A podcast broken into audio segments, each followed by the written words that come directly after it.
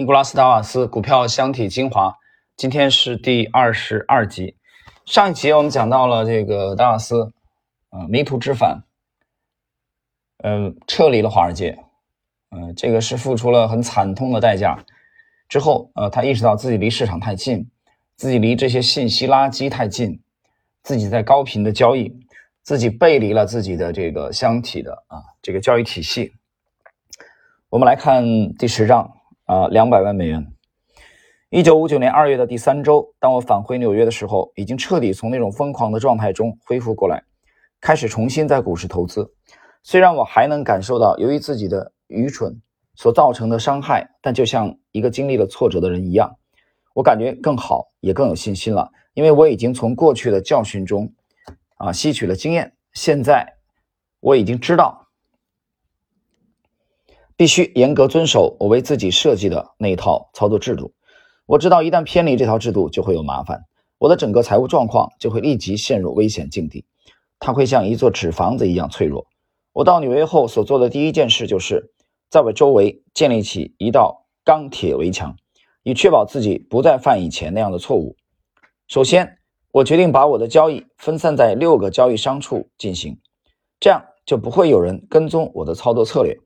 为了确保我不受到经济上可能的任何的干扰，我给自己建了一层保护墙。直到现在，我还在用这个方法进行自我保护。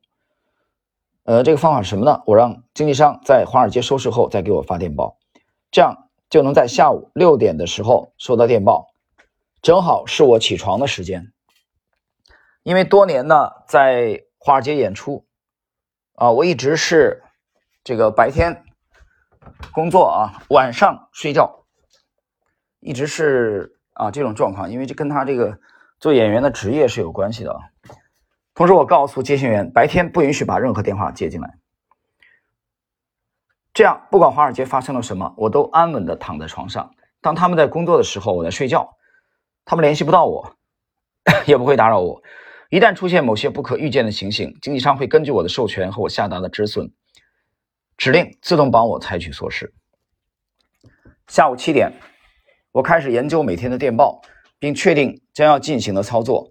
在研究之前，我会买一份刊登有华尔街收盘价的晚报，把当天的报价从上面撕下来，其他财经文章丢到一边。我不想看任何财经报道或财经评论。呃，这一点呢，这个很经典啊。这样的话就不看任何的评论和报道。无论作者的消息有多灵通啊，因为这些文章呢可能把我引入引入这个歧途。然后当整个华尔街入睡的时候，我拿着电报和从报纸上撕下来当天的收盘价开始工作。在我修复受伤的自信心期间，呃，没有卖出的那两个股票呢一直在上涨。呃，其中一个呢就是这个 Universal Controls，呃，我们把它简称为 U 啊，它几乎是。顺着趋势线稳步上扬，一直涨到六十美元左右。与我最后一次到达纽约相比，涨幅超过百分之四十。另外一个 T 的股票，啊，英文字母首字母是 T 的这个股票，它其实这两个一直在持有啊，现在已经突破了一百一十美元，这真的很令人鼓舞。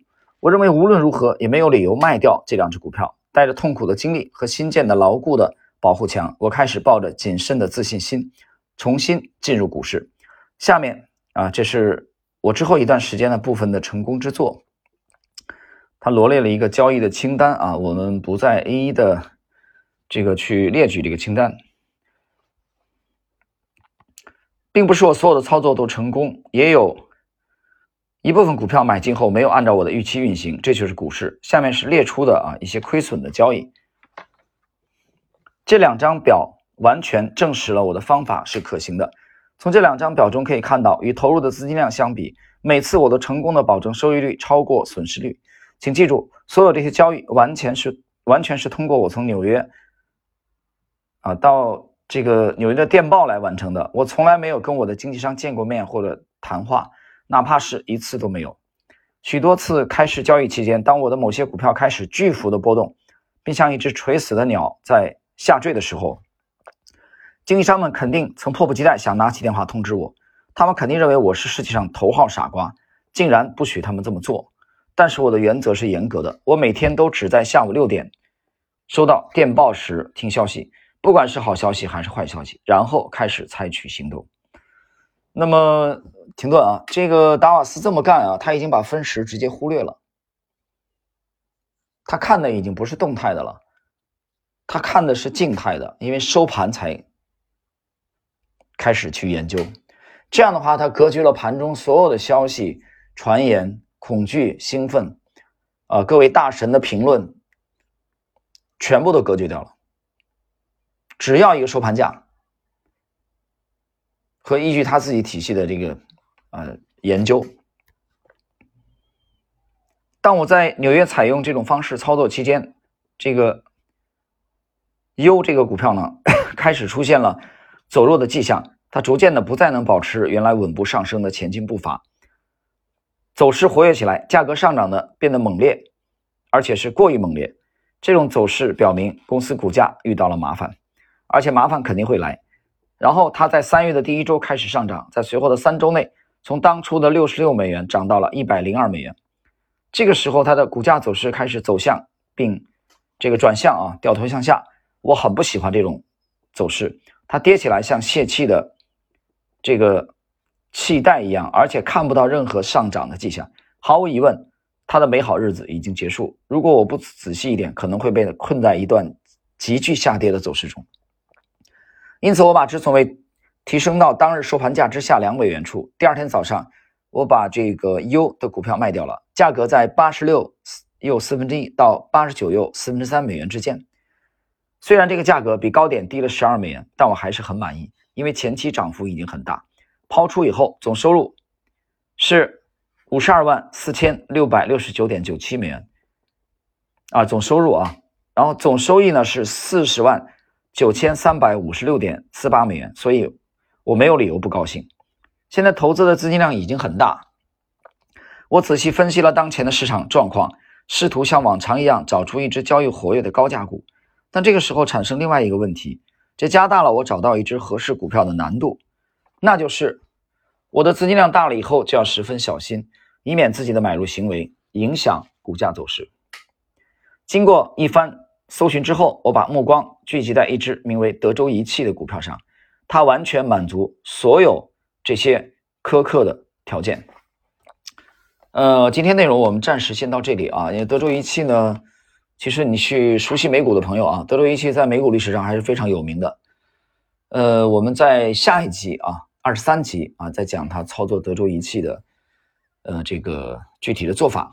呃，简单小结一下今天的内容，他对 U 这个股票的操作，呃，最后获利了结发生在他逃离华尔街之后。那么他具体的修正方法就是收盘之后。才关注，才开始研究。盘中不允许经纪人联系他，啊，那么事先设置好止损的价位，屏蔽掉所有的财经评论和预测，啊，无论你是哪路大神，通通一概不听。所以这是经历过亏损惨痛教训之后，达瓦斯的修正的做法。那么在这种背景之下呢，啊，他在。把第一只股这个重仓的一只股票啊，U 这个股票获利了结以后，他获得了啊四十万九千三百五十六点四八美元的利润啊，他本人是非常满意的。呃，这个时候呢，他总体的资金量也上去了啊。后边我们看，这上去以后啊，在买卖的时候，他又有什么样的改进？好的，我们今天的这一集的内容啊，第二十二集的内容。就解读到这里。